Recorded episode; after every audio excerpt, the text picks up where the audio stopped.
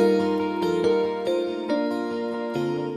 1996年亚特兰大奥运会的奥林匹克体育场。在那一届奥运会之前，亚特兰大市其实就拥有了一些配备先进设备的体育场了。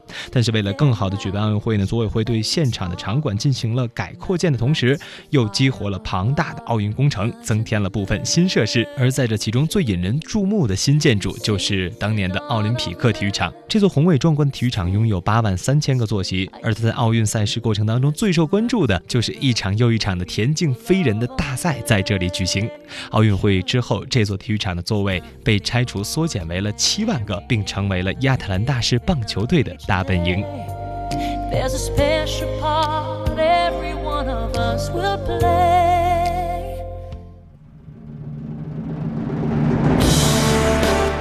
接下来，让我们走进第二十七届奥运会的主会场——悉尼奥林匹克体育场。两千年悉尼奥运会的主体育场，也是当时奥运会历史上最大的室外体育场。它到底有多大呢？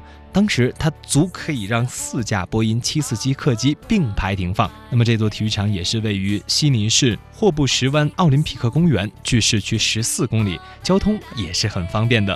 在那届奥运会期间，这座体育场上演了精彩的田径比赛和足球比赛。